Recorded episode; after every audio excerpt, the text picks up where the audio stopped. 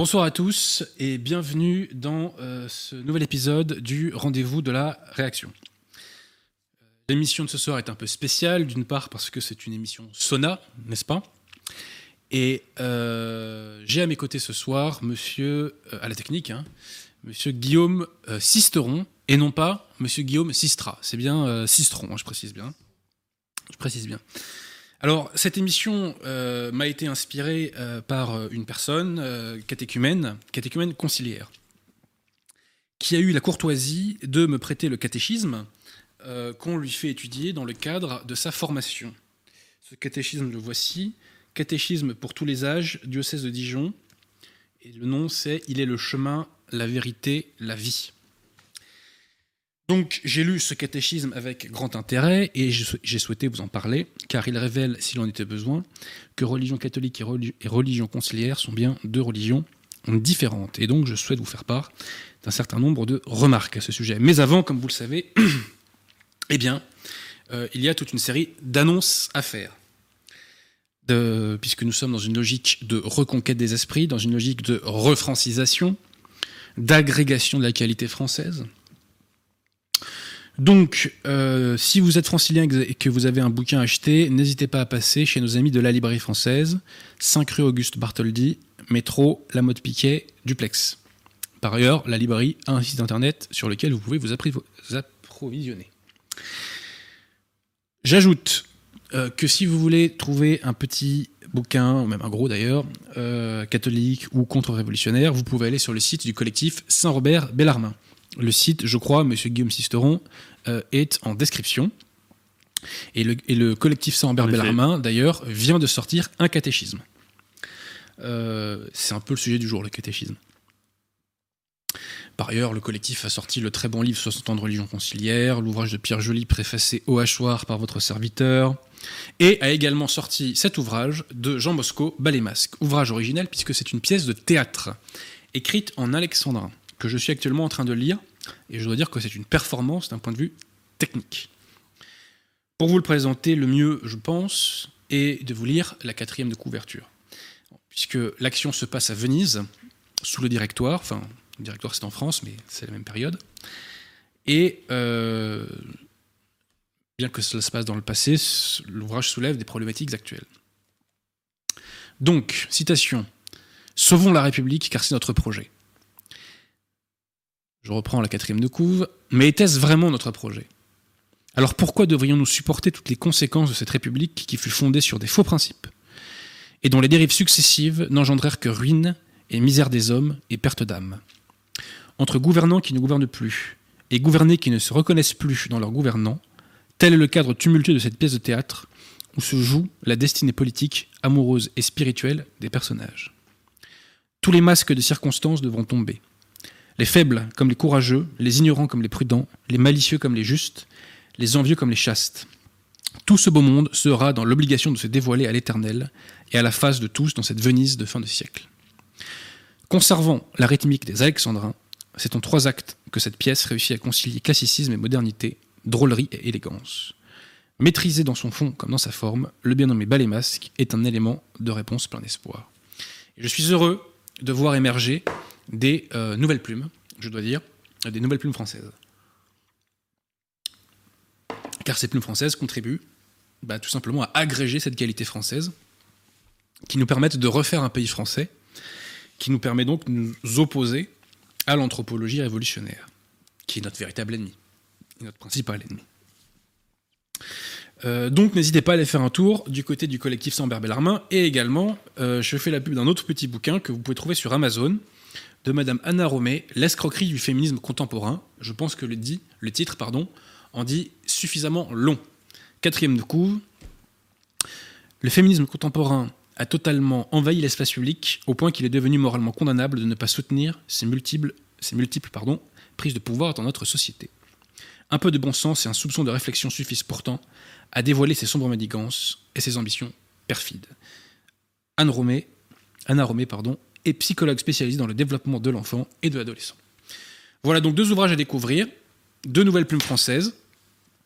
Et moi, je suis toujours très heureux, je vous le dis franchement, de voir qu'il bah, y a de plus en plus de gens, euh, comme donc Jean Bosco, comme Anna Romé, comme Guillaume Fonazel, comme euh, Pierrecourt, comme Pierre Joly, eh qui, qui viennent ajouter leur talent et leur énergie à la cause. Également un peu de publicité pour euh, les fameuses, un certain nombre de chaînes YouTube qui sont actuellement encore euh, insuffisamment connues à mon goût. Donc il y a la chaîne YouTube de Jonathan Sturel, il y a la chaîne YouTube de notre ami euh, Jean-Noël, Galia Notre Histoire, il y a Radio Regina, Fide TV, Femme à part, et j'en passe. Je vous invite vraiment à découvrir sa chaîne YouTube et à les soutenir par des pouces, par du partage, etc. Toutes ces vidéos sont légales, donc vous n'avez rien à craindre à les partager. Euh, par ailleurs, cette émission va être consacrée à deux personnages, euh, enfin plus que personnages en l'espèce, euh, va être consacrée tout d'abord. cette émission donc est dédiée à l'abbé Vigano, qui a encore franchi un palier dans la radicalité et qui bascule de plus en plus, enfin qui est déjà dans notre camp, mais disons que sa conversion s'approfondit, on va dire ça comme ça. L'abbé Vigano vient de faire un texte récemment, là, je crois qu'il est sorti même aujourd'hui, dans lequel il nous dit que Vatican II est le premier concile d'une église schismatique, l'église conciliaire. C'est un pas de plus fait en direction de la vérité. Prions pour que l'abbé Vigano aille au bout de son combat et qu'il rallie à lui les conciliaires de bonne foi. On est peut-être en train de jouer une partie importante là. Hein, peut-être que c'est euh, la dernière chance, je dirais, euh, humaine, si je puis dire, avant euh, des solutions un peu plus euh, costauds, on va dire ça comme ça. Donc euh, soutenez l'abbé Vigano et priez pour lui. Ensuite, cette émission est consacrée à Notre-Dame de la Salette. Vous comprendrez à la fin de l'émission pourquoi. Et j'ai mis donc, enfin j'ai demandé à ce qu'on mette en description une conférence de l'abbé Grosset à ce sujet qui s'appelle Causerie sur la Salette, je crois, euh, qui est une conférence très importante sur un sujet lui-même très important qui explique euh, en partie la situation dans laquelle nous sommes et qui explique, si je puis dire, aussi cette émission. Bref, euh, je crois que pour ce qui est des annonces, j'ai tout dit. Je tiens aussi à remercier toutes les personnes qui ont acheté le livre Parole de Pape, qui n'était pas censé être le best-seller de l'année, et c'est certainement pas le best-seller de l'année, bien entendu. Mais nous allons pas tarder à, relancer une impression. J'en suis très heureux. Vraiment, savoir que le magistère de l'Église tourne ainsi, savoir que des centaines de personnes s'imbibent du magistère et des vérités de foi, donc, euh, c'est vraiment, euh, j'en suis très heureux. Voilà, donc vraiment merci à tous. Et si vous l'avez acheté, n'hésitez pas à faire tourner. Donc, nous en arrivons aux commentaires de ceci, qui nous dit-on est un catéchisme. Alors, qu'est-ce que c'est un catéchisme à la base? Bon, bah écoutez, il n'y a pas de modèle unique hein, de, catéchisme. Euh, un catéchisme est censé enseigner donc des vérités de foi par l'assimilation de définitions des notions importantes, donc euh, enfer, paradis, salut, grâce, euh, église, etc. Par exemple, si vous prenez le catéchisme de Saint-Pédis, qui est l'un des plus connus, eh bien, euh, c'est un système de questions-réponses qui donne des, euh, bah, des réponses très précises aux questions très précises. Euh, Monsieur Guillaume Sisteron, est-ce que vous pouvez aller chercher euh, ou ou demander euh, Jean Laporte. Jean Laporte qui est, à côté, qui est avec nous, de nous apporter le catéchisme de Saint-Pédis, qui est en version imprimée, c'est une centaine de pages, qui est sur la table normalement. D'accord. Je je pense que ça se trouve facilement, c'est des questions-réponses écrites en gros. Alors d'ailleurs, petite mise au point sur le catéchisme de Saint-Pédis, c'est qu'il y en a plusieurs. Et euh, il y en a un de 1905 et il y en a un qui est de 1913, je crois. Et celui qui a été validé euh, par Saint-Pédis en personne, ce n'est pas celui de 1905. C'est celui de 1913. Et je le lis parce que des lefévristes ou des conciliaires se servent de passages du catéchisme de 1905 non validé par Saint-Pédis pour, euh, bah pour enseigner euh, tout simplement des hérésies. Voilà. En détournant des passages de leur sens. Euh, donc, un catéchisme, vous disais-je, est censé enseigner des vérités de foi. Mais pour bien comprendre ce qu'est un catéchisme, eh bien, vous savez quoi? Merci à M. Guim Est-ce que c'est le bon? Ouais, impeccable. Donc là, vous voyez, hein, catéchisme Saint-Pédis, par exemple, hein, question-réponse, tac, tac, tac, tac, tac, c'est très clair. Et donc, il y a toute une série de définitions qu'on donne sur euh, ce qu'est le péché mortel, euh, qu'est-ce que l'enfer, euh, qu'est-ce que l'Église, quelles sont les vérités révélées par Dieu, etc. Donc c'est vraiment très pédagogique, c'est très clair, c'est très précis. Alors, pour vous détailler davantage encore ce qu'est un catéchisme, eh bien, vous savez quoi? Nous allons donner la parole à, quelqu'un qui n'est pas catholique non qui doit être probablement conciliaire. Si ce n'était pas le cas, je, je m'en excuse. en toute cette cause, l'intéressé est professeur d'histoire contemporaine à l'université Paris-Créteil, donc l'intéressé vient de l'académisme républicain. C'est monsieur Guillaume Cuchet, et je vais lire un petit extrait de son livre Comment notre monde a cessé d'être chrétien. Guillaume Cuchet nous décrit ce qu'est un catéchisme. Un vrai catéchisme. La lecture du catéchisme national de 1937 est un bon moyen cependant de s'initier rapidement à ce qu'était le catholicisme préconciliaire. Tiens, tiens, il y y a un catholicisme préconciliaire et un euh, après conciliaire, si je puis dire. Donc, euh, nous permet donc cependant de nous initier rapidement à ce qu'était ce catholicisme préconciliaire, devenu pour nous si exotique. Le catéchisme de 1937 est devenu pour les conciliaires exotique. Avec ces 607 questions-réponses à apprendre par cœur d'une facture toute scolastique, réduite à 429 dans l'édition de 1947, il laisse le lecteur contemporain, je dis bien le lecteur contemporain, un peu interdit, à la fois étonné par la densité doctrinale du contenu et un peu dubitatif sur ce que pouvaient bien en comprendre les enfants. Mais le problème n'était vraiment pas là. Les fins dernières y occupaient une place importante et faisaient l'objet de deux séries d'affirmations. Au terme de la première, l'Église apparaissait comme l'arche en dehors de laquelle le salut était sinon exclu, du moins assez incertain. Certes, il était bien précisé qu'elle avait un corps et une âme, et que les deux ne se recouvraient pas totalement, de sorte qu'on pouvait être du premier sans être de la seconde, par exemple quand on avait commis un péché mortel, ou même à l'inverse, dans le cas des justes non catholiques. Mais on sentait bien que cette dernière hypothèse était assez exceptionnelle, et concernait surtout les catéchumènes qui s'apprêtaient à entrer dans l'Église et qui n'auraient pas eu le temps pour une raison accidentelle d'aller au bout de leur initiation. D'où pour chacun l'urgence de la conversion et pour l'Église celle de la mission. Plus loin, le catéchisme contenait par ailleurs une seconde série d'affirmations sur le système tripartite enfer, paradis, purgatoire, dont les médiévistes nous expliquent que, sur des bases plus anciennes, il s'est fixé dans ses grandes lignes doctrinales et son imaginaire topographique autour du XIIe siècle. Ce système était encore bien en place dans les éditions de 1937 et 1947. Le problème numéro 1 restait le destin de l'âme individuelle. Je répète, le problème numéro 1 restait le destin de l'âme individuelle après la mort, séparée du corps, la, rés la, résurrection de la chair et le retour du Christ en gloire à la fin de l'histoire, étant des perspectives lointaines beaucoup moins évoquées. Donc, qu'est-ce que c'était ce catéchisme? Bah, C'est un catéchisme qui enseignait des vérités de foi, de façon scolastique, claire, précise, question-réponse, et c'était centré sur la question du salut de l'âme. Les conciliaires vont bazarder tout cela, et, nous dit, et Guillaume Cuchet nous dit ceci, c'est page 133 si je ne dis pas de bêtises. si je ne dis pas de bêtises. Alors, où est-ce que c'est? Bon, je vais lire ma citation sur ma page. Donc, toute une série de vérités anciennes, liées notamment à la pastorale des fins dernières, sont tombées brutalement dans l'oubli. Donc, ça, c'est concernant les catéchismes conciliaires.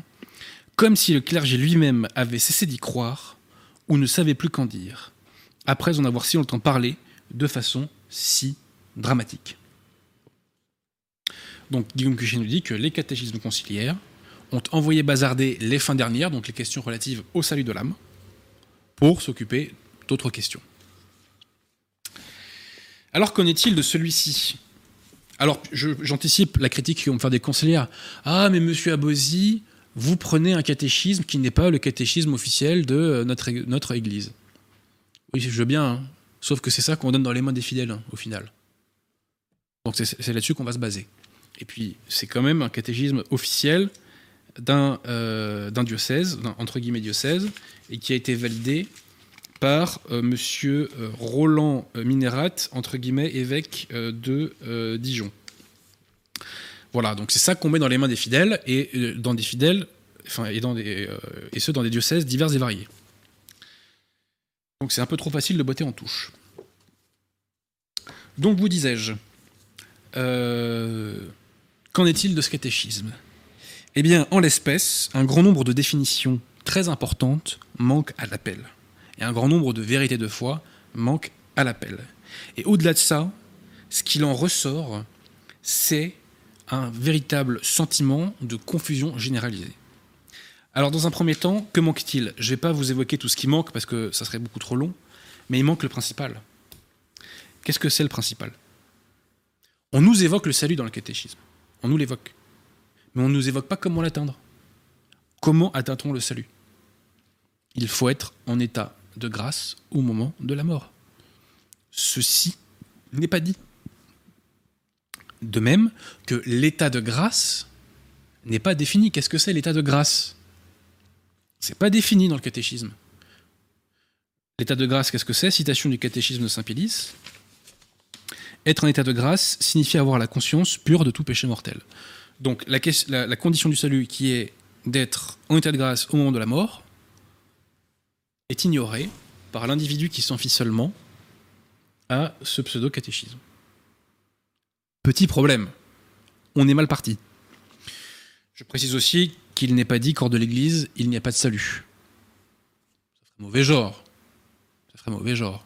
On froisserait le monde. Ça ferait mauvais genre. Rappelez-vous que la secte conciliaire est réconciliée avec le monde, hein, depuis Gaudium et Spes. Donc, il manque un certain nombre de choses, vous disais-je, et le plus important à savoir, comment se sauve-t-on? Péché originel, si je puis dire. Alors ensuite, au-delà du fond, on va s'arrêter un petit peu sur la forme. Parce que dans ce catéchisme, on a abandonné bien entendu le thomisme, on a bien entendu euh, abandonné la scolastique, qui était précise, concise, claire dans ses définitions, pour un espèce de jargon imbuvable et totalement incompréhensible pour le fidèle de base. Et pas que le fidèle de base, je pense. Je vais vous prendre trois exemples de euh, ce jargon imbuvable. Page 18, concernant le kérigmé. La proclamation de la bonne nouvelle, c'est le kérigmé. Le contenu du kérigmé, c'est que Jésus est vivant, ressuscité entre les morts. Le kérigmé est l'annonce d'un événement qui s'est produit dans notre histoire. Le kérigmé doit provoquer l'étonnement, l'émerveillement, voire le rejet. Il nous met en face d'une réalité insoupçonnée, irréductible à aucun événement de notre expérience. Question? Qu'est-ce que le fidèle est censé comprendre et retenir? Rappelle que le catéchisme Saint-Pédis, c'est question-réponse, question-réponse, question-réponse. Tous les catéchismes ne sont pas faits comme ça. Hein. Le catéchisme du Concile de Trente n'est pas fait comme ça, mais le catéchisme du Concile de Trente est parfaitement intelligible. Bon, là, vous voyez que ce n'est pas le cas. Ensuite, autre extrait imbuvable, page 349. Le mystagogue est la personne qui accompagne celui ou celle qui a été initié au mystère du Christ. La catéchèse mystagogique est avant tout explication et assimilation du sens des rites sacramentels qui eux-mêmes nous relient aux événements du salut.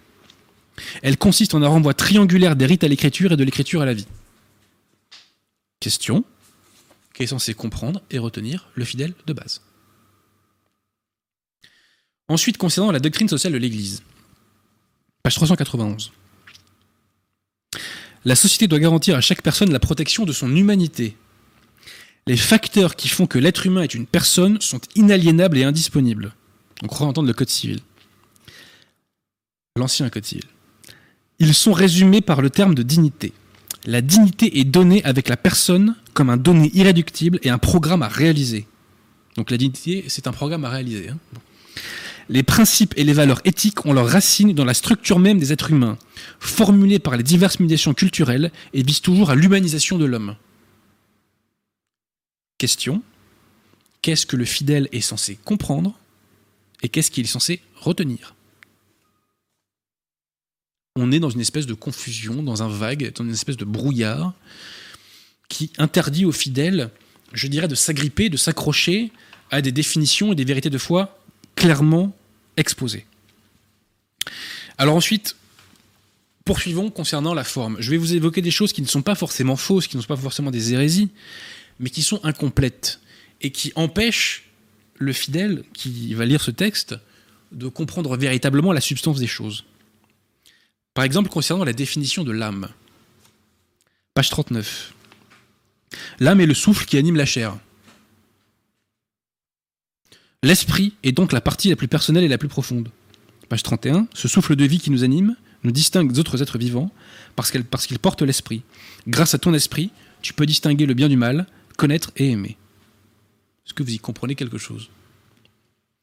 Catéchisme Saint Pie voici la définition qui est donnée donc, euh, dans le catéchisme euh, de l'âme. L'âme est la partie spirituelle de l'homme. Plus simple de dire chose comme ça? L'âme est la partie spirituelle de l'homme, et je poursuis, par laquelle il vit, comprend, est libre, et se trouve dès lors capable de connaître, aimer et servir Dieu. Voilà. Donc plutôt que de faire simple, et de reprendre par exemple cette définition de l'âme qu'on retrouve dans Catéchisme Saint-Pédis, eh bien, on utilise un langage pas clair. Voilà, pas clair. Maintenant, arrivons à la définition de la foi. Alors je précise que dans le catéchisme du Concile de Trente, la foi est définie comme étant l'adhésion aux vérités révélées de Dieu. Alors définition de la foi selon donc ce catéchisme conciliaire. Page 18. Le Christ est l'objet de la foi de l'Église, car c'est lui qui nous révèle Dieu comme Père dans l'Esprit Saint qu'il nous donne. En même temps, le Christ nous révèle l'homme, sa vocation, sa destinée. Page 210. La foi est l'adhésion personnelle au Dieu qui se fait connaître. Elle engage ma vie et mon salut. Mon adhésion ne va pas à une proposition abstraite, elle s'adresse à une personne concrète. Croire, c'est répondre à la question posée par Jésus, pour vous qui suis-je? La foi reçue et transmise à un centre vers lequel tout converge le Christ. Page 315. La foi est l'assentiment de notre intelligence et de toute notre personne à Dieu qui se révèle à nous. Page 316. La foi est le don de la totale adhésion à Jésus-Christ. Pour ceux qui ont de la formation, vous n'avez pas l'impression qu'il manque quelque chose là? Bien sûr que la foi consiste à croire en Jésus-Christ et à adhérer à sa personne. Bien sûr. Mais la foi, c'est plus que cela. La foi, c'est l'adhésion à un enseignement, à l'enseignement des vérités révélées de Dieu. Définition de la foi selon le catéchisme de Saint Pédis. La foi est cette vertu surnaturelle par laquelle nous croyons sur l'autorité de Dieu, nous croyons quoi? Les vérités qu'il a révélées et qu'il nous propose à croire par le moyen de l'Église. Je répète, parce que c'est important, donc la foi est cette vertu surnaturelle par laquelle nous croyons sur l'autorité de Dieu, les vérités qu'il a révélées, et qu'il nous propose à croire par le moyen de l'Église. À aucun moment, dans ce catéchisme, il n'est fait allusion donc au fait que la foi implique d'adhérer aux vérités révélées de Dieu à un enseignement. Et c'est grave, parce qu'on peut vous dire qu'un protestant ou un schismatique euh, a la foi. On peut vous dire ça? Parce qu'on va vous dire, mais ils adhèrent au Christ. Le Christ est l'objet de la foi de l'Église, nous disent-ils. on peut très bien dire que le protestant ou le schismatique oriental euh, adhère au Christ, à l'adhésion personnelle à Dieu. On peut très bien le dire. Donc, on ne sait plus ce qu'est la foi avec cette définition-là. Donc, il y a une part de vérité, mais il manque ce qui permet de véritablement singulariser la foi catholique, à savoir que la foi est l'adhésion à un enseignement aux vérités révélées de Dieu que l'Église nous enseigne. Ensuite, définition de la charité. Alors là, plus vague, tu meurs. Page 315. La charité ou l'amour, c'est la capacité d'aimer comme Jésus nous a aimés. Oui, c'est vrai. Mais concrètement, ça veut dire quoi? Qu'est-ce que ça vise? Quel est l'objet de l'amour? De la charité Réponse dans le catéchisme de Saint Pie La charité est cette vertu surnaturelle par laquelle nous aimons Dieu pour lui-même, par-dessus toute chose, et notre prochain comme nous-mêmes pour l'amour de Dieu. Donc la charité, c'est l'amour de Dieu par-dessus toute chose, et l'amour du prochain comme nous-mêmes pour l'amour de Dieu. Et bien ça, vous ne le trouverez pas vous ne trouverez pas la définition de la charité Donc effectivement, cette définition du catéchisme de Saint-Pédis est rattachable à la définition que donne le catéchisme. Sauf que quand on n'a que cette définition-là, du diocèse de Dijon, eh ben, on ne comprend pas le contenu de la charité. Tout simplement. Alors ensuite, le péché mortel. Donc, euh, J'ai trouvé deux allusions au péché mortel dans le catéchisme. Donc, page 280, on nous dit que la confession des péchés mortels, la confession pardon, des péchés doit mentionner les péchés mortels. Ouf Ouf Quand même Comme dirait l'autre. Page 314, on dit ceci. Ce qu'on appelle péché mortel nous fait perdre la vie de la grâce, la vie surnaturelle. Car alors, nous refusons volontairement de rester greffés sur le tronc de la vigne qu'est Jésus-Christ. La grâce sanctifiante nous est rendue par le sacrement du pardon. Ça, c'est l'effet du péché mortel qui nous fait perdre effectivement la grâce sanctifiante. Mais qu'est-ce que c'est le péché mortel? Quels sont les critères du péché mortel? Eh bien, dans ce catéchisme conciliaire, vous ne le saurez pas. Mais dans le catéchisme de Saint Pidis, eh bien, vous aurez la réponse. Le péché mortel est une désobéissance à la loi de Dieu en matière grave, commis avec pleine advertance et consentement délibéré. Donc, matière grave, pleine advertance, donc conscience, et consentement délibéré. Bah ça, encore une fois, vous savez pas ce que c'est un péché mortel. Donc vous savez pas ce que vous euh, quand vous lisez ça, vous savez pas ce que vous devez confesser prioritairement. Et vous savez pas ce que vous devez confesser pour pouvoir recommunier. Léger problème. D'ailleurs, Monsieur Guillaume Sisteron, euh, nous mettrons en description le lien du site Saint-Libert qui mène au catéchisme Saint-Pédis. On l'a pas mis tout à l'heure, on le remettra à la fin de l'émission. Et j'invite vraiment toutes les personnes qui ne l'ont pas lu à s'y référer parce que ça vous donne une colonne vertébrale catholique, le catéchisme Saint-Pédis, et de façon très simple. Et en plus, c'est pas forcément très long, donc c'est vraiment accessible à tous. Donc vraiment, allez lire le catéchisme de Saint-Pédis de 1913. Je dis pas qu'il faut pas lire celui de 1905, mais il est plus imprécis, et de ces imprécisions euh, sont nés certains sophismes de nos adversaires. Donc, il y a des choses qui sont pas totalement fausses, mais qui sont totalement incomplètes, et qui donc ne permettent pas de restituer aux fidèles l'essence des choses. Je n'arrête pas de boire parce que nous sommes un sauna. Il faut quand même que les internautes le, sachent.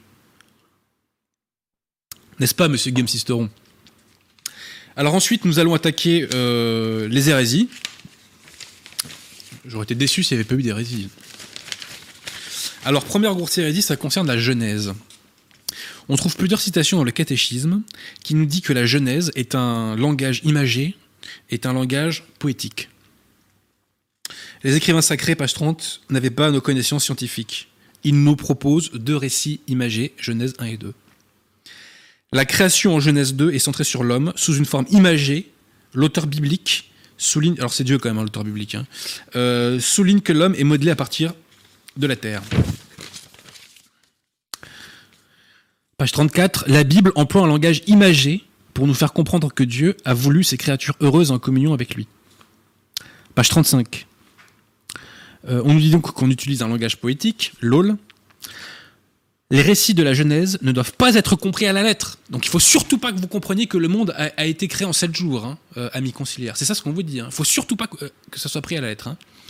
Donc le récit de la Genèse, page 35, les récits de la Genèse, pardon, ne doivent pas être compris à la lettre, mais à partir de la foi qu'ils expriment à travers leur genre littéraire particulier. Page 38. Dans son langage poétique, la Bible te raconte pourquoi l'homme et la femme ont été créés. Alors je tiens à dire que jamais l'Église catholique n'a enseigné que il ne fallait pas prendre au pied de la lettre la Genèse et qu'il fallait la, la, lire comme un langage poétique. Jamais, jamais, jamais, jamais, jamais, jamais. Et ce qui est odieux dans cette présentation de la Genèse, c'est qu'il y a l'idée que pour la rendre acceptable au monde, parce qu'il faut collaborer avec le monde, hein, nous dit Gaudium et hein, donc pour la rendre acceptable au monde, eh bien, il faut en faire une espèce de métaphore généralisée dans lequel on ne prend rien au pied de la lettre, concernant donc la création de l'homme, du monde, etc. C'est absolument odieux. C'est absolument odieux. Apostasie pure et simple. Alors je rappelle quand même que Léon XIII enseigne infailliblement dans Providentissimus Deus que rien donc ne peut se trouver dans la nature et rien parmi les monuments de l'histoire qui soit réellement en désaccord avec les Écritures. Et Pie a précisé, dans Divino Afflante Spiritu, que quelques écrivains catholiques n'ont pas craint de restreindre la vérité de l'écriture sainte aux seules matières de la foi et des mœurs, regardant le reste au domaine de la physique ou de l'histoire comme des choses dites en passant, et n'ayant, ainsi qu'il peut le prétendir, aucune connexion avec la foi. Notre prédécesseur Léon XIII, d'immortelle mémoire, dans son encyclique Providentissimus Deus du 19 novembre 1893, a confondu à bon droit ses erreurs et a réglé euh, l'étude des lettres euh, divines par des instructions et des directives très sages. Donc ce que nous dit Pie XII, infailliblement, c'est que ce qui relève, donc je cite, de la physique et de l'histoire est en connexion avec la foi. C'est fondamental. C'est fondamental. Donc je répète que jamais l'Église n'a enseigné que la Genèse était une poésie ou une métaphore euh, totale. Jamais l'Église n'a enseigné ça. C'est honteux. C'est honteux de dire ça.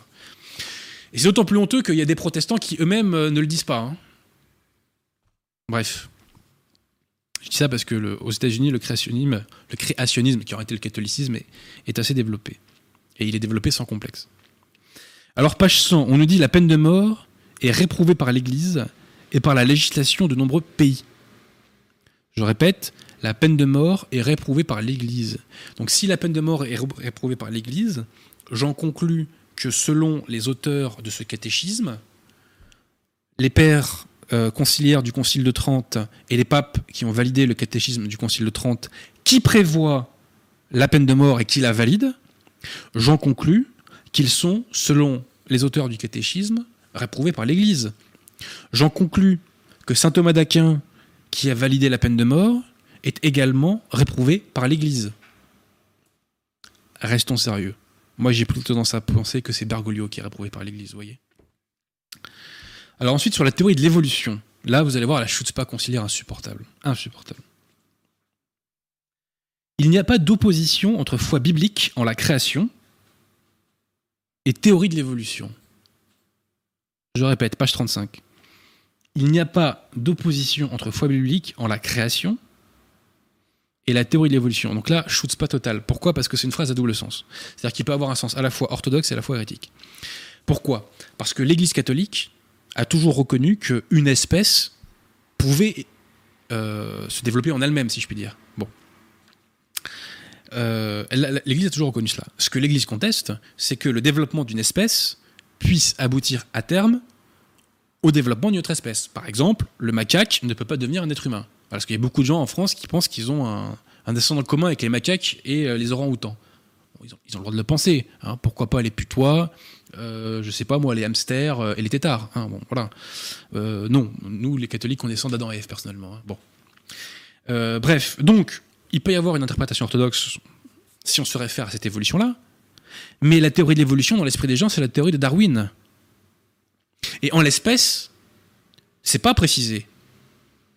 Donc, ce qui va venir dans le cerveau du conciliaire, du fidèle de base, ça va être ça. Et dire qu'il n'y a pas d'opposition entre foi biblique en la création et la théorie de l'évolution, donc le darwinisme, eh bien c'est contraire au magistère, je crois que c'est XII, je crois que c'est en Humani Generis, si je dis pas de bêtises, qui condamne le darwinisme, tout en reconnaissant, encore une fois, euh, une part de l'évolution, mais qui n'est pas l'évolution, je dirais, interespèce. Voilà. Et alors, ils osent dire plus loin, beaucoup de malentendus sont nés du fait que certains ont une lecture fondamentaliste de la Bible. Si avoir une lecture fondamentaliste de la Bible, c'est ne pas être darwinien, je revendique avoir une lecture fondamentaliste de la Bible, il n'y a aucun problème. Et Darwin, poubelle, poubelle, poubelle. Et j'aimerais que tous les, youtubeurs conciliaires qui font des leçons de morale en permanence et qui essaient de me clasher, j'aimerais qu'ils posent leurs vertèbres sur la table et qu'ils se positionnent sur la théorie de l'évolution. Est-ce que vous, êtes, vous avez un descendant avec les orang-outans et les babouins, messieurs les youtubeurs conciliaires? Sans sarcasme de ma part, je serais ravi que vous fassiez des vidéos sur ce sujet. Parce que l'athéisme moderne naît en grande partie, en tout cas en partie, euh, à cause du darwinisme, qui est une saloperie à désinguer. Donc je vous invite fraternellement à faire de la pédagogie sur ce sujet. Ensuite, sur la liberté religieuse. Alors sur la liberté religieuse, j'ai traité longuement de ce sujet avec Arnaud Dumouche. Donc nous mettons en lien, euh, en description, un lien qui résume mon euh, opposition avec Dumouche sur cette question. Je pense que c'est un massacre à la tronçonneuse. Hein. Euh, voilà, je laisse chacun euh, en juger. euh, puisque mon contracteur n'avait absolument rien à m'opposer avec un fondement de foi divine. Mais alors que nous disent donc sur la liberté religieuse nos amis donc rédacteurs de ce catéchisme, page 407 Dieu ne veut pas être vénéré sous la contrainte. Réponse faux et archi faux. Pourquoi? Dieu ne veut pas qu'il y ait de conversion sous la contrainte. Ça, c'est vrai. Et c'est deux fois. Mais je suis désolé, la pratique obligatoire de la religion catholique est faite de contraintes. Et elle est faite de contraintes parce que le bon Dieu sait que notre nature humaine est faible, qu'elle a été débilitée par le péché originel, et que si on n'est pas mis dans un cadre euh, strict, eh bien on va faire n'importe quoi, parce que, comme nous l'enseigne le magistère, l'être humain a un penchant naturel vers le mal. Grégoire XVI nous le dit dans Mirarivos, Pie XII nous le dit euh, dans, je crois que c'est dans Humani Generis, euh, ou Mystici Corporis Christi, tout, est dans Parole de Pape. Euh, voilà, donc la vie d'un catholique est faite de contraintes. Et, merci pour ces contraintes. Merci pour ces contraintes qui nous recadrent. Par exemple, le catholique a l'obligation d'aller à la messe. Et s'il il n'y va, pas, je dirais, sans motif légitime, c'est un péché mortel. C'est un péché mortel. Autre exemple de contrainte, quand on fait un péché mortel, si on veut recommunier être en état de grâce, eh ben on a la contrainte de se confesser. Voilà. Alors à ce sujet, Guillaume Cuchet dit des choses intéressantes puisqu'il nous explique que la religion conciliaire, elle, euh, justement, a mis fin à la pratique obligatoire et qu'elle a, euh, je cite, qu'il y a eu une dépénalisation de l'abstention religieuse. Citation page 133. Plus fondamentalement, le Concile, donc Vatican II, a ouvert la voie à ce qu'on pourrait appeler une sortie collective de la culture de la pratique obligatoire sous peine de péché mortel, laquelle occupait une place centrale dans l'ancien catholicisme. Et pour cause, tout ça c'est deux fois. Donc, Guillaume Cuchet nous dit que la pratique obligatoire pourrait se résumer au commandement de l'Église et que ces commandements de l'Église ont été très fortement relativisés. Ils n'ont pas été niés expressément, mais ils ont été tellement relativisés euh, en théorie qu'ils ont été abandonnés en pratique. Citation, page 214. Je rappelle que Guillaume Cuchet n'est pas coup, hein. c'est un. Hein. Le fait est que l'on assiste alors, dès 1963-64, à une dépénalisation tout à fait nouvelle au sein du catholicisme de l'abstention religieuse, considérée désormais comme secondaire au regard des vrais critères de christianisme, que seraient la sincérité des consciences, l'engagement militant ou le service de la cité et des pauvres. Les pratiques religieuses, ce qu'on appelait jadis dans les anciens catéchismes les commandements de l'Église, ont alors cessé d'être présentés comme des devoirs impérieux dont il fallait s'acquitter bon gré, mal gré parce que c'était l'habitude, que le clergé le demandait et qu'il en allait du salut.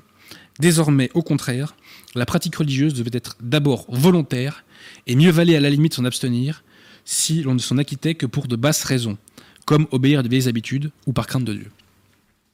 Donc, effectivement, dans la religion conciliaire, il y a de facto, à défaut de, de il y a la fin de la pratique obligatoire. D'ailleurs, on peut en juger au fait qu'ils ont rapidement déserté leurs églises, hein, les conciliaires. Et je le rappelle d'ailleurs aux conciliaires qui m'écoutent que ce ne sont pas les vacantistes qui ont vidé les églises. Donc moi, je trouve quand même curieux que les conciliaires s'attaquent en priorité à des gens qui n'ont pas vidé les églises. Bref, donc, euh, concernant la liberté religieuse, je vous renvoie euh, à, mon débat avec Arnaud Dumouche. Je rappelle que la liberté religieuse a été euh, infailliblement condamnée par l'encyclique Quanta Cura. Elle a aussi été condamnée dans d'autres textes de Léon XIII, peut-être dans Libertas d'ailleurs. Et que euh, les conciliaires se sont trahis en prétendant que l'Église pouvait enseigner la liberté religieuse. Alors, page 33, on nous dit que la femme est l'égale de l'homme. La femme, en face de lui, donc son égale, la femme, lui est donnée pour former avec lui une unité et une communion d'amour. Alors, encore une fois, là, on joue sur les ambiguïtés, c'est-à-dire que la femme est l'égale de l'homme d'un point de vue de la vocation céleste, d'un point de vue de la dignité, d'un point de vue de l'égalité des droits, mais dans la hiérarchie familiale, le magistère a toujours enseigné que l'homme était le chef du foyer. Ce qui ne veut pas dire que la femme est un être inférieur. Je renvoie les lecteurs à Casticonobi, qui détaille tout cela. Casticonobi, c'est une encyclique de Pie je précise. Donc là, encore une fois, euh, on dit une partie de la vérité, mais pas toute la vérité. Ce qui, au final, dénature complètement euh, le message véritable à adresser aux fidèles. Alors, concernant la doctrine sociale de l'Église, page 391, on nous dit ceci. La personne humaine insérée dans ces différentes communautés d'appartenance est l'origine et la fin de toute vie sociale. Ça, c'est un enseignement de Jean 23. hein. Cette affirmation centrale, sous-jacente aux déclarations des droits de l'homme, a sa racine dans la pensée chrétienne. Alors, je réponds, c'est absolument faux. La fin de la vie sociale n'est pas euh, la personne humaine. La fin de la vie sociale, selon l'enseignement constant de l'Église, c'est le bien commun. Je renvoie à mon ouvrage L'insurrection des Gilets jaunes. Pourquoi? Parce que euh, je fais euh, une synthèse sur ce qu'est le principe de totalité selon saint Thomas d'Aquin. Et ceci est une vieille, je dirais, querelle entre les personnalistes et les catholiques. Et cette querelle a été tranchée par Charles de Coninck dans un ouvrage dont j'ai oublié le nom. Mince. Euh, qui est sorti en 45, dans lequel il flingue, passez-moi la formule, euh, le sophisme personnaliste selon lequel euh, la personne humaine serait, je dirais, au sommet et serait la fin de la vie sociale. Non, la fin de la vie sociale, c'est le bien commun, parce que le bien commun est lui-même un marchepied vers le bien commun spirituel, qui est le paradis. Car le paradis, c'est un bien commun spirituel. Voilà. Et d'ailleurs, page 393, qu'est-ce qu'ils nous mettent comme photo, comme par hasard? Qu'est-ce qu'ils nous mettent comme photo Tac, tac, tac, laissez-moi y arriver. Ils nous mettent qui ici, nos amis conciliaires Ils nous mettent Maritain, Jacques Maritain. Alors je me demande ce que Peggy et Bernos viennent faire là-dedans, mais euh, ils nous mettent Jacques Maritain, qui est effectivement le père de cette euh, erreur, en tout cas philosophique à tout le moins. Alors ensuite, concernant l'œcuménisme, c'est du très très lourd. Page 434. L'œcuménisme désigne couramment les efforts visant à promouvoir l'unité visible des chrétiens de diverses confessions. Je répète, l'œcuménisme désigne couramment les efforts visant à promouvoir l'unité visible des chrétiens de diverses confessions. Moi, je vous réponds qu'il n'y a pas d'unité visible à faire avec les sectes hérétiques et schismatiques. Point barre, mais où il faut chercher ça, les gars? L'Église est par définition une. L'unité de l'Église, ça fait partie de sa constitution même. Elle ne peut pas être niée. Il y a unité de l'Église, par définition. Il n'y a pas d'unité à réaliser avec les sectes hérétiques et schismatiques. Le vrai œcuménisme, euh, Pionze nous le dit dans euh, Mortal Humanimos, je crois, c'est que ces chrétiens dissidents, entre guillemets, doivent se convertir pour devenir catholiques. C'est tout. Autrement dit, ils doivent manger leur chapeau. Ensuite, toujours page 434. Entre les catholiques, les orthodoxes, les protestants et anglicans, l'unité à réaliser est un don à accueillir et aussi une tâche à réaliser dans l'humilité, l'amour et la vérité. Donc selon eux, il y a une unité à réaliser avec des sectes hérétiques et schismatiques. Bien entendu, l'Église n'a jamais enseigné cela. Jamais, jamais, jamais. Et c'est une affirmation hérétique parce que ça sous-entend qu'il n'y a pas encore d'unité. Ce qui est scandaleux. Alors ensuite, on fait l'éloge de la communauté de Thésée. La communauté de Thésée, c'est une communauté euh, conciliéro-protestante. voilà. Euh, alors c'est absolument condamné. En fait, les, prières interreligieuses sont condamnées infailliblement par XI dans Mortel Humanimos, mais eux, ça les dérange pas à Thésée, les conciliaires qui vont là-bas. Ça les dérange pas, quoi. Voilà. Alors ensuite, concernant Jean-Paul II, page 435, ils disent sa nostalgie de l'unité perdue s'exprime dès sa première encyclique Redemptor Hominis. Sa nostalgie de l'unité perdue. Ah bon? L'Église a perdu son unité? Première nouvelle. Première nouvelle. C'est encore une fois une hérésie pure et simple. Bref, si vous voulez euh, découvrir la foi catholique, eh bien lisez le catéchisme de Saint X, et il est le chemin, la vérité, la vie du catéchisme euh, donc euh, pour tous les âges du diocèse de Dijon. Poubelle. Poubelle, ça va vous flinguer le cerveau, ça va vous flinguer la foi. Poubelle. Donc revenez aux fondamentaux.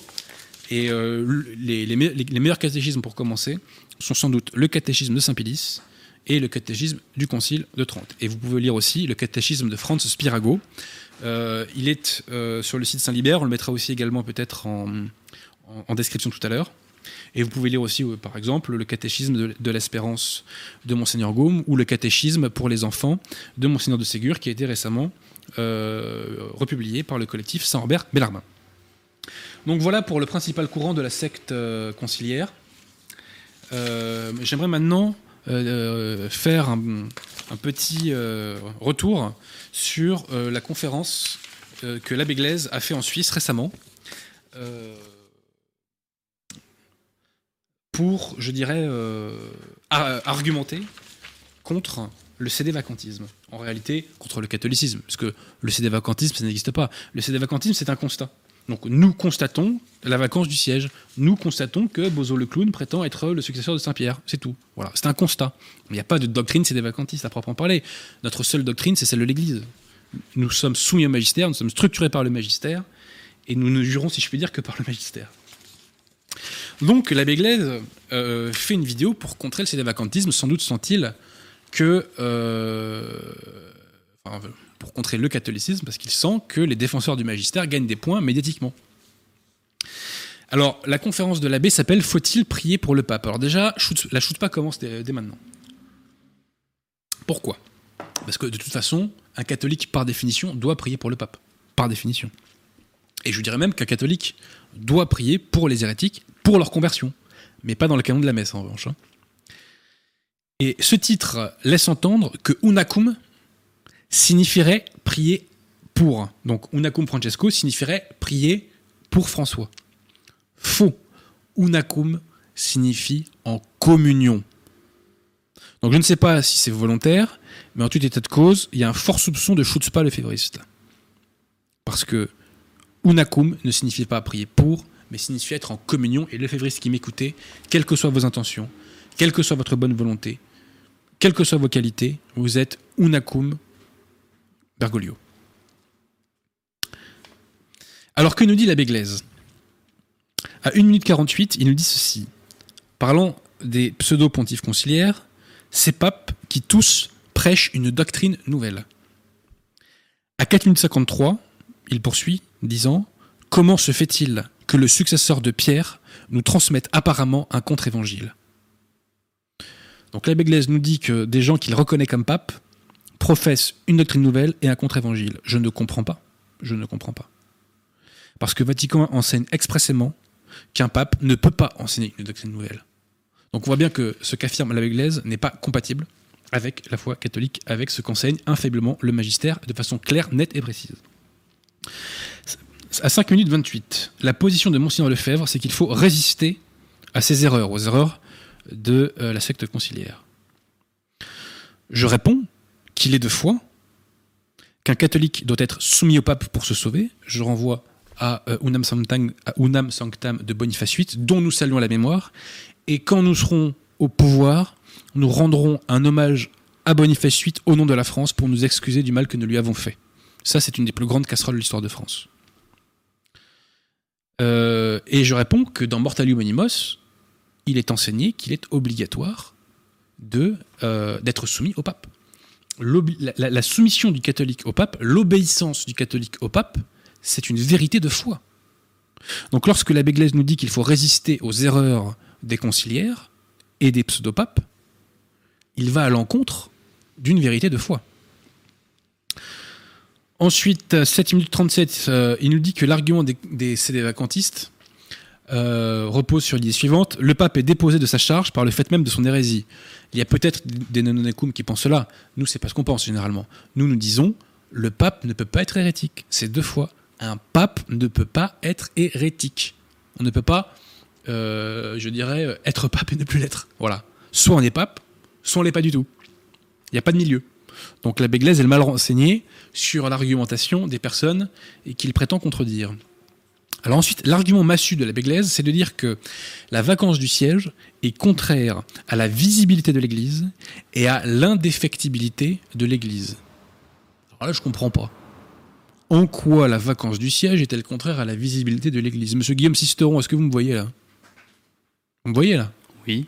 Bon, je pense que tous les fidèles catholiques sont visibles. Je pense que tous les clercs et les laïcs catholiques sont visibles. Ce, sont eux la visibilité de l'Église.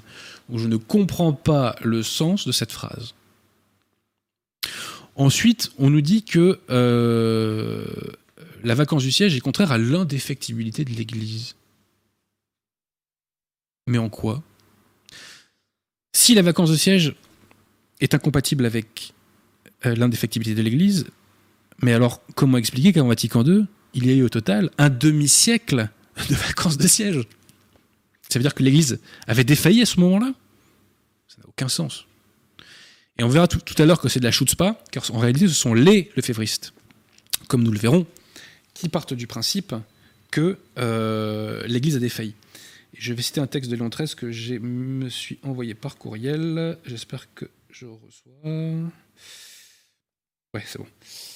Euh, donc, euh, l'abbé Glaise nous dit donc à 15 minutes 57. Ah oui, je précise aussi que si c'est si terrible que ça la vacance du siège, monsieur l'abbé Glaise, comment expliquez-vous que pour sortir du grand schisme d'Occident, l'Église ait elle-même organisé la vacance du siège en poussant à la démission Grégoire XII et en attendant sa mort deux ans plus tard, avant d'élire son successeur. Comment expliquez-vous que l'Église a eu recours à la vacance du siège? Donc l'abbé Glaise nous dit à 15 minutes 57 enfin autour de 1557, que l'Église doit toujours habituellement être pourvue d'un chaise visible. Exact, on ne dit pas le contraire. Euh, et il nous dit vers 16 minutes 10, il est évident que le laps de temps qui s'écoule entre la mort du pape et l'élection de son successeur, l'Église est privée de son chef. Ouf Mais qu'est-ce que ça veut dire? Ça veut dire que l'Église, pour être une société divine, est aussi une société humaine. C'est dans l'ordre normal des choses. La période la plus grande a été de trois ans et demi. Mais ce n'est pas possible pour un demi-siècle. Mais pourquoi, monsieur l'abbé Glaise? Pourquoi? La nature de la situation entre la, euh, la, vacance la plus longue avant Vatican II, donc de trois ans et demi, et euh, la situation actuelle est la même. La nature est la vacance du siège. Et l'Église n'a jamais enseigné que cette vacance ne pouvait pas durer longtemps. Elle ne l'a jamais enseigné. Sur quoi? Quel fondement de foi divine avez-vous à nous opposer, monsieur l'abbé Glaise? Jamais l'Église n'a enseigné ça. Jamais. Euh, ceci dit, je suis content de l'entendre reconnaître qu'il ait une vacance de 3 ans et demi, puisque ça suffit à contredire son argumentation. Parce que pendant ces 3 ans et demi, l'Église n'avait pas défailli. Voilà. Euh, ensuite, euh, alors vers 15 minutes 22, donc l'abbé Gaz revient sur ce qu'il croit être l'argumentation de ces vacantistes, c'est pas très intéressant. Alors voilà, donc là, à 19 minutes 30, attention, je shoot pas le févriste là. À 19 minutes 30, l'abbé Glaise nous dit ceci. Le cédévacantisme postule que l'Église est défaillie. Alors ça, c'est un pur scandale. Pourquoi? Parce que c'est le lefévrisme, en réalité, qui part du principe que l'Église a défailli. C'est une inversion accusatoire, ce que fait l'abbé Glaise. Pourquoi? Parce que le lefévrisme professe que l'Église a intégré l'erreur dans son magistère conciliaire et qu'elle professe l'erreur. Or, ceci n'est pas possible. Pourquoi? Parce que les portes de l'enfer ne peuvent pas prévaloir contre l'Église. Or, qu'est-ce que ça veut dire, notamment cette, fameuse citation des portes de l'enfer? Léon XIII nous le dit. Dans la foi de Pierre, alors ça c'est dans l'encyclique, pardon, euh, Caritatis Studium, du 25 juillet 98, Léon XIII nous dit ceci. Dans la foi de Pierre, il n'y a rien d'insuffisant, rien d'obscur, rien d'imparfait. Rien contre quoi puissent prévaloir ces mauvaises doctrines et ces opinions perverses qui sont comme les portes de l'enfer. Et euh, c'était Léon IX dans la bulle Intera Pax Omnibus, qui nous dit déjà que, pardon, mon téléphone s'éteint, la Sainte Église édifiée sur la pierre qui est le Christ et sur pierre ne sera jamais vaincue par les portes de l'enfer, c'est-à-dire par les disputes des hérétiques qui conduisent les vénités à la ruine. Or, c'est le lefévrisme qui enseigne que l'Église a intégré des erreurs. Ce ne sont pas les nanonakum. Nous, nous disons qu'il y a une séparation entre les structures la secte conciliaire et la secte conciliaire, elle enseigne son propre enseignement, et l'Église catholique et l'Église catholique, et elle a son propre enseignement. C'est vous, amis lefévristes, qui considérez que l'Église a intégré l'erreur, et vous dites même qu'il faut résister à l'erreur. Donc là, c'est une aversion accusatoire pure et simple. Alors, 25 minutes 44. Euh, alors attendez, avant, 20 minutes, 20 minutes 30, pardon. L'abbé Glaise nous dit que les nonacum se fondent sur des théologiens. C'est pas totalement faux, mais on se fonde avant toute chose sur le magistère de l'Église. Euh, et donc, le magistère de l'Église va à l'encontre des spéculations de grands théologiens qui avaient réfléchi effectivement sur la question du pape hérétique. Mais encore une fois, notre source principale, d'ailleurs je pense que les gens me le reprochent aussi, c'est de me fonder toujours sur le magistère, comme si c'était un défaut d'ailleurs. Le fondement de notre propos, c'est le magistère de l'Église, c'est notre colonne vertébrale, c'est les béquilles sur lesquelles on ne peut pas avancer. Alors, à 25 minutes 44, il qualifie le modernisme de Vatican II d'hérésie. Ouf Sauf que tout le reste de la conférence, il nous dit que ce sont seulement des erreurs. À la 27e minute, l'abbé nous dit ceci. Admettons-le, le pape est hérétique. Alors, petite parenthèse, on ne peut pas l'admettre parce qu'il est deux fois qu'un pape ne peut, pas être hérétique. Et ce, avant même Vatican I. Euh, J'ai plus les textes exacts, ils sont dans Parole le pape, mais il y a plusieurs textes de Pie qui nous disent que le pape est celui dont la foi ne peut pas défaillir. Hein. Bon. Donc, admettons-le, le pape est hérétique. Il a perdu le pontificat. Et puis après, que faisons-nous? Dire cela, je ne pense pas que cela va changer beaucoup la situation. Plus loin, l'abbé nous dit, nous sommes en face d'un cancer généralisé. Alors je répète qu'un pape hérétique, ça n'existe pas. Il est deux fois qu'un pape ne peut pas enseigner l'hérésie. Deuxièmement, à quoi ça sert, monsieur l'abbé Glaise, de reconnaître que Bergoglio est un imposteur et que sa secte n'est pas l'église catholique? Eh bien, ça sert à dénoncer le mal, tout simplement, à nommer le mal et à le dénoncer. Et ce faisant, on sort de la confusion sur laquelle prospère le démon, tout simplement. Et que fait-on ensuite, monsieur l'abbé Glaise? Bah, Quand on sort de la confusion, on peut enfin rélire un pape, l'Église universelle peut rélire un pape, pape qui est, selon le magistère, la colonne de la foi. Et ça, c'est un truc d'ailleurs que les, que n'intègrent jamais. Le pape est, est, la colonne de la foi. Et quand je dis ça, c'est une vérité de foi. Le pape est la colonne de la foi. Or, quand on nous dit qu'il faut résister aux erreurs du pape, c'est qu'on ne considère pas le pape est la colonne de la foi. Je suis désolé. Alors, à 28 minutes 38, l'abbé Glaise nous dit que euh, le catholique ne peut pas reconnaître comme l'Église une Église ayant pour chef un hérétique. Exact. Sauf que c'est précisément ce que fait le lefévrisme, puisque le lefévrisme considère que les papes conciliaires, entre guillemets, sont modernistes, et le modernisme est une hérésie. On l'a suffisamment répété ici. Donc là, on se moque du monde. On se moque du monde. C'est le lefévrisme qui considère qu'un pape peut être hérétique, pas les nanonacum. 29 minutes 09. La question du pape hérétique a été posée par les théologiens relativement à des circonstances déterminées, mais n'a jamais été résolue pour elle-même par l'autorité infaillible du magistère de l'Église. Problème sans solution dans la situation que nous connaissons. Alors là, c'est absolument faux, absolument faux, puisque déjà Vatican I nous enseigne qu'un pape ne peut pas être hérétique, premièrement, puisque le magistère ordinaire est infaillible, il doit être cru de foi divine, et le magistère extraordinaire est également infaillible. Et puis même, je crois qu'il y a une formule qui nous dit que euh, le, siège de Pierre n'a jamais connu l'erreur ou l'hérésie, j'ai plus la formule exacte. Mais avant même Vatican I, comme je vous l'ai dit, Pie IX avait enseigné dans plusieurs textes, dans Qui Pluribus notamment, que le pape est celui dont la foi ne peut défaillir. Je répète, la foi du pape ne peut défaillir. Et je répète encore que le pape est la colonne de la foi. Comment rendre compatible le propos de l'abbé Glaise avec ses vérités de foi Je ne sais pas. L'abbé Glaise nous dit ensuite que Saint Pierre était le premier des hérétiques, euh, car, il a, euh, car il se scandalise euh, au point de refuser le mystère de la rédemption. Quand le Christ lui dit Arrière Satan, tu mets scandale, tu parles comme un homme et tes pensées ne pas de Dieu. Bon. Sauf qu'à ce moment-là, monsieur l'abbé, Saint Pierre n'est pas pape. Voilà. Personnellement, je trouve qu'il est téméraire de qualifier Saint Pierre d'hérétique. Ça n'engage que ma subjectivité. Alors, concernant Bergoglio, il nous dit la bonne question n'est pas de savoir ce qu'il en est, mais de savoir que faire. Je réponds faux, monsieur l'abbé Glaise, parce que notre action est conditionnée à ce qu'est Bergoglio. Si Bergoglio est pape, comme vous le dites, il faut se soumettre à lui à la seconde, à la seconde, et il faut se mettre à genoux pour lui demander pardon. Si les autorités conciliaires sont l'Église, il faut se soumettre à elle à la seconde. On ne peut pas résister à l'autorité. On ne le peut pas. C'est de foi. Donc savoir la nature de Bergoglio, ce qu'il est ontologiquement, si c'est fondamental. Et on ne peut pas avoir une action déconnectée de cette question-là, donc de la nature de Bergoglio. Ensuite, l'abbé Glaise, 31 minutes 56, nous dit Celui qui incarne la papauté actuellement propage l'erreur et encourage l'hérésie. Deux fois, ce n'est pas possible, mais passons. Ce qu'il est s'impose à nous, c'est inexplicable. Effectivement, c'est pas explicable par la foi catholique. La seule explication, c'est que Bergoglio, euh, si Bergoglio dit des choses qui sont hérétiques, c'est qu'il n'est pas pape. C'est la seule explication. Ensuite, là c'est fondamental ce que va nous dire l'abbé Glaise. Mieux vaut résister à un mauvais pape, même moderniste, donc même hérétique, que d'admettre une église sans chef visible. Je répète, mieux vaut résister à un mauvais pape, même moderniste, que d'admettre une église sans chef visible. Ça, ça veut dire mieux vaut être lefévriste que nononacum. Je réponds que résister à un pape est contraire à la foi et que constater la vacance du siège n'est pas contraire à la foi, monsieur l'abbé Glaise.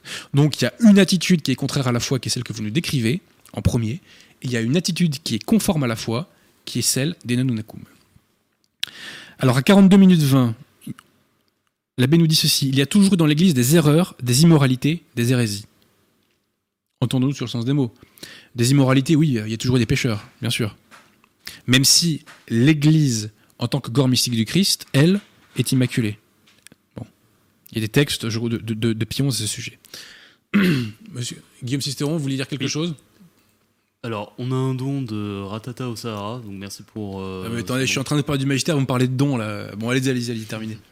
Merci beaucoup pour toutes vos excellentes émissions. Voici quelques piécettes pour euh, cette dose de qualité française qui déplaît tant au diable. Exactement, cette émission est faite pour indisposer le démon. Et ses alliés volontaires ou involontaires. Donc, vous disais-je, euh, l'abbé Glaise nous dit qu'il y a toujours des hérésies dans l'Église. Ah bon? Première nouvelle. Un hérétique, par définition, est en dehors de l'Église. Comment peut-on soutenir qu'il y a des hérésies dans l'Église? Aucun sens. Aucun sens. Quant aux erreurs qui circulent dans l'Église, je ne comprends pas ce que l'abbé Glaise veut dire. Bon, alors je passe sur le fait, euh, bon, oui, euh, sur le schisme, bon, c'est pas très intéressant. Alors, le, euh, l'abbé Glaise, j'en avais parlé l'autre jour, l'abbé Glaise nous dit que le modernisme est une erreur, donc là c'est plus une hérésie, hein, qui s'efforce de rester à l'intérieur de l'Église. Je réponds faux. Des modernistes occupent des structures administratives qui étaient autrefois les structures administratives de l'Église, oui, c'est vrai. Mais pas le corps mystique du Christ. Le corps mystique du Christ n'a pas en son sein des hérétiques. Il n'en a pas. Les modernistes ne font pas partie du corps mystique du Christ. Et d'ailleurs, il y a un texte de Saint Pédis que j'ai cité dans une émission précédente qui nous dit bien que les modernistes sont excommuniés. Satensier, euh, j'ai plus la formule exacte euh, latine. Les communistes sont excommuniés. Les communistes. Lapsus révélateur. Les modernistes sont excommuniés et ils sont en dehors de l'Église. Donc c'est pour ça que d'ailleurs un pape moderniste, c'est un sophisme hérétique. Un pape ne peut pas être moderniste car un pape ne peut pas être hérétique. L'abbé Glaise nous dit ensuite ceci à 47 minutes 06. L'être du pape ne le connaissons pas parce que c'est sa conscience et ce serait un jugement téméraire grave, un péché mortel de dire que le pape est volontairement, formellement, coupablement infidèle. Nous n'avons aucun moyen d'affirmer cela. Là, c'est la chutzpah. Pourquoi? Nous ne jugeons pas la conscience de Bergoglio. Nous jugeons ses actes. Ses actes. Ses actes qui d'ailleurs ensuite expriment quand même sa pensée. Bon, il n'a pas un flingue sur la tempe, Bergoglio, quand il fait ce qu'il fait. Donc là, c'est la chose pas pure et simple. Sa volonté, et même on peut dire sa conscience, sont exprimées par ses actes. Ses intentions, nous ne les connaissons pas, ne les jugeons pas, mais quand même, ses actes, nous les jugeons sans préjugés, si je puis dire. Nous constatons. Donc, shoots pas. 48 minutes 11. Euh, aucun moyen de dire si le pape est hérétique. Alors déjà, je répète qu'un pape hérétique, ça n'existe pas, c'est contraire à la foi catholique. Deuxièmement, pour savoir si Bergoglio est hérétique, il suffit de lire et l'écouter. hein. Je suis désolé, mais lisez Laudato Si, par exemple, c'est un festival. euh, Enfin bref. 48 minutes euh, 21. Le pape n'agit pas de manière catholique, certainement. Il faut se démarquer de tout ce qu'il fait. Parce que cela peut nous entraîner nous-mêmes dans l'hérésie. Mais on ne peut pas dire qu'il n'est pas catholique. Je dirais aussi qu'on ne peut pas dire qu'il l'est. Nous restons dans le doute, et c'est une attitude évangélique de donner le bénéfice du doute. Alors, l'abbé Glaise donne le bénéfice du doute à Saint-Pierre, trop aimable. Je rappelle tout de même que euh, le Christ euh, et son vicaire, le pape, ne forment ensemble qu'une seule tête. C'est pas de moi, c'est Pie XII dans Mystici Corporis Christi. Je répète, le Christ et le vicaire ne forment qu'une seule tête. Donc, monsieur l'abbé Glaise, si euh, Bergoglio, comme vous nous le dites, est pape, et comme la fraternité Saint-Pédis nous dit est pape, eh ben il ne forme qu'une seule tête avec le Christ. Et vous pouvez pas vous détacher de lui. Il faut savoir ce qu'on veut. Soit on reconnaît qu'il est pape, et dans ce cas-là on se soumet à lui, et il est impossible de dire qu'il nous entraîne dans l'hérésie, et qu'il faut se démarquer de tout ce qu'il fait, car on ne se débarque pas de tout ce que fait Saint-Pierre. Je rappelle que le pape, c'est Saint-Pierre. Il y a des textes explicites, express du magistère CG qui nous disent le pape, c'est Saint-Pierre. Donc non, on ne peut pas se démarquer de tout ce que fait Saint-Pierre. Non, Saint-Pierre ne peut pas nous entrer dans l'hérésie, monsieur l'abbé Glaise. Non, c'est pas possible. Alors, concernant euh, la, validité du rituel d'ordination, j'ai déjà traité cette question euh, dans la vidéo sur Vigano, donc euh, de, sur l'abbé Vigano, pardon. Donc je reviens pas dessus.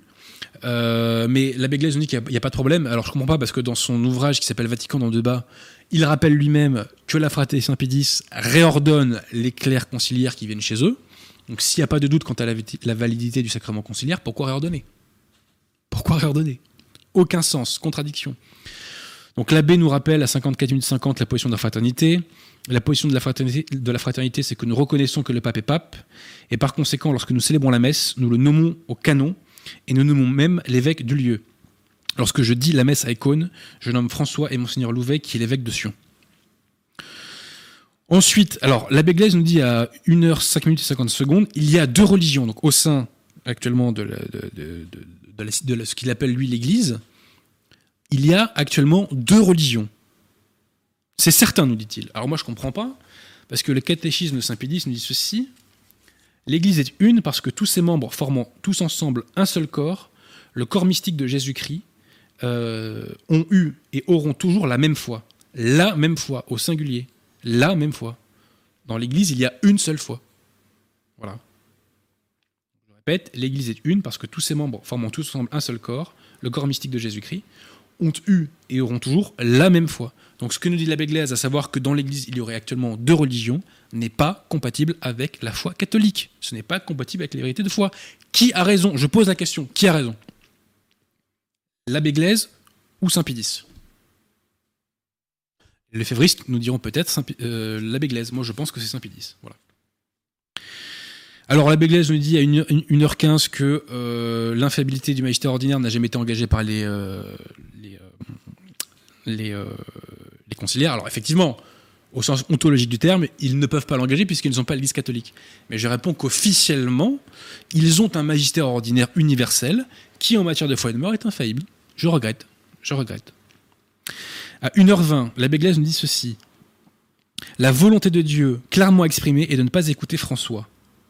Mais en même temps, l'Église ne peut pas être dépourvue de son chef visible. Donc la volonté de Dieu, nous dit l'abbé Glaise, c'est de ne pas écouter le vicaire du Christ, c'est de ne pas écouter celui qui ne forme qu'un avec le Christ. La volonté de Dieu sur l'abbé Glaise, c'est de ne pas écouter Saint Pierre. Comment peut-on dire cela? Et je me censure quand je commente. Comment peut-on dire cela? Quelle est la cohérence? Quelle est la cohérence? Comment peut-on rendre compatible cette affirmation avec les vérités de foi, avec le mystère de l'Église? Bon, l'abbé Glaise reconnaît que euh, le texte euh, sur donc, d'Amazonia est euh, très probablement, voire clairement panthéiste. Et alors, pour terminer, l'abbé Glaise croit opportun de dire que le message de la lettre rapporté par Mélanie Calva contient des expressions qu'on retrouve dans la bouche de Luther. Et il nous dit que ce message est puéril et qu'on y trouve des balivernes. Je ne conseille pas à l'abbé Glaise d'emprunter cette pente parce que les évêques euh, qui euh, se, sont, attaqués à Mélanie Calva ont très mal terminé. Donc il y a une jurisprudence quand même euh, à prendre en considération. Et moi, comme je souhaite le meilleur à l'abbé Glaise, d'un point de vue humain, matériel et d'un point de vue spirituel, nous souhaitons bien entendu le salut de son âme, comme nous souhaitons le salut de l'âme de tous les lefévristes, eh bien, je l'invite franchement à ne pas aller sur ce terrain-là et je le dis, vive Notre-Dame de la Salette. Voilà. J'ai été long, mais euh, il fallait que je fasse toutes ces mises au point. Je crois que l'un des grands acquis de la nouvelle opinion publique depuis un an ou deux, c'est la mise à l'amende médiatique, je dis bien médiatique, pas sociologique, du euh, lefévrisme. J'en suis très heureux. Nous, nous, faisons des conversions, enfin c'est le bon Dieu qui fait les conversions. Si nous sommes ces, instruments, c'est tant mieux. Euh, voilà, il faut continuer comme ça. Il faut massacrer l'hérésie. Il faut massacrer l'hérésie. Voilà, pas de pitié. Dédicace aux clients aussi qui vous appellent pendant les émissions. Est-ce qu'il y a des questions, monsieur Guillaume Sisteron? Alors oui, on a une question. Si on n'a pas, c'est pas grave parce que je suis fatigué. on en a une, malheureusement. Enfin, malheureusement. Alors la question c'est donc un pape, euh, pardon, c'est une question de One Piece euh, Zorobin. Donc un pape qui tient des propos vrais selon le magistère est pour un catholique une chose à comprendre. Même j'ai pas, compris. Un pape qui tient des propos? Euh, vrais selon le magistère. Ouais. Et pour, un même, euh, et pour un même catholique, une chose à comprendre, même avec les découvertes sumériennes, les compréhensions du temps et de nos Qu'est-ce que vous me racontez là? Qu'est-ce que vous me racontez là? L'archéologie, par définition, est conforme à la Genèse. Par définition. Pie XII et Léon XIII, vous le dites, arrêtez de délirer avec vos trucs là. C'est, la foi catholique, c'est quelque chose de simple. Le magistère, c'est quelque chose de simple. Il n'y a pas besoin d'aller chercher à gauche, à droite des trucs. Allez aux fondamentaux allez lire le catéchisme de Saint Pédis, tout simplement. Est-ce qu'il y a d'autres questions, monsieur Guillaume Sisteron? Non, non, mais on a un don, ça va arriver. Pardon? On a un don. Bah écoutez, je remercie euh, les généreux donateurs. Ça permettra peut-être euh, de payer la clim un jour. Non, je plaisante, on n'a pas besoin de clim. Donc, merci à Xavier, du coup, pour son don. Pour cette émission Sona, n'est-ce pas Qui nous laisse pas de message. Euh, En tout cas, je suis très heureux vraiment de faire ces émissions. Je suis très heureux d'avoir la possibilité euh, bah, de défendre le magistère, quoi, tout simplement, d'être un petit porte-voix parmi d'autres. Et il y en a de plus en plus. Euh, je vous ai évoqué tout à l'heure les noms de Paul Étienne Pierrecourt, de Pierre Joly, de Guillaume Fonazel, etc. C'est toute une génération. Et je n'oublie pas les anciennes générations de Claire et de Lake. Je ne les oublie pas. Euh, nous, nous ne sommes qu'un nouveau maillon d'une chaîne. Et en France, euh, d'ailleurs, on a la chance parce que nous avons eu quasiment parmi les premiers résistants hein, à l'imposture conciliaire. Saluons par exemple la mémoire du père Barbara, euh, etc., du père Vincent, et j'en passe. Alors, on a un don de Julien Thiollet, donc merci à lui. Euh, N'avez-vous pas l'impression de diviser les catholiques en faisant du juridisme doctrinal, à la manière d'un Assolino sur l'Europe? Ce n'est pas du juridisme doctrinal, c'est la foi catholique. Ce sont des vérités de foi. Et ce n'est pas la foi qui divise en tant que telle, c'est l'erreur qui produit le schisme et l'hérésie. L'erreur produit le schisme et l'hérésie. Et nous, nous ne voulons pas être en union avec des, hérétiques et des schismatiques. Nous ne voulons pas être en communion avec des hérétiques et des schismatiques. Les gens qui rejettent la foi catholique ne sont pas catholiques. Excusez-moi de vous le dire. C'est pas d'Adrien Bosy, ça. hein. C'est l'enseignement consistant de l'Église. hein. Bon. Donc cet argument est un argument, je dirais, démocratique, un argument libéral au mauvais sens du terme. Et euh, c'est l'argument de quelqu'un qui euh, n'a pas compris ce qu'est la foi catholique. Et encore une fois, ce n'est pas nous qui divisons. Il n'y aurait pas de division entre les personnes qui se revendiquent catholiques, je ne dis pas entre catholiques, je dis entre, qui se- entre les personnes qui se revendiquent catholiques, si tout le monde était soumis à la foi. Voilà. Tout simplement. Est-ce qu'il y a d'autres questions, monsieur Guillaume? Non, pas du tout. alors je précise que ces émissions ne sont pas faites pour dire des choses qui font forcément plaisir aux internautes. Voilà. On ne fait pas de la politique politicienne ici. Nous disons ce qui est la vérité, ou en tout cas ce que nous croyons être la vérité. En l'espèce, c'est certainement la vérité, puisque c'est le magistère de l'Église. Bon. Je ne suis pas là pour caresser les internautes dans le sens du poil. Ça ne m'intéresse pas, ça. Nous, nous sommes là pour essayer de tirer les gens vers le haut, dans divers domaines. En littérature, en spiritualité, etc., en histoire, etc. Voilà. Donc, euh, nous avons la possibilité de défendre la foi catholique. Ça irrite certains, c'est pas mon problème. Voilà. S'il y a des gens qui sont irrités par la foi catholique, j'en suis quand même euh, désolé. euh, mais enfin, nous, on n'a pas à s'excuser d'y être fidèles. Voilà. Est-ce qu'il y a d'autres questions, monsieur Game Sisteron Non. Bah, vous savez quoi? On va pas faire de zèle parce que je suis en train de fondre. Voilà, mon corps se transforme en cire. Donc, euh, on va s'arrêter là. Donc, lisez le catéchisme Saint-Pédis que nous mettrons donc euh, en description. Euh, on mettra aussi le catéchisme de Spirago, qui est un bon complément. Découvrez, si vous le pouvez, donc Jean Mosco et sa pièce de théâtre Ballet Masque, écrit avec un, style classique en alexandrin, qui est une véritable performance d'un point de vue technique, d'un point de vue de la forme. Vous pouvez vous le procurer sur le site d'ailleurs du collectif Sans Herbert Bellarmin.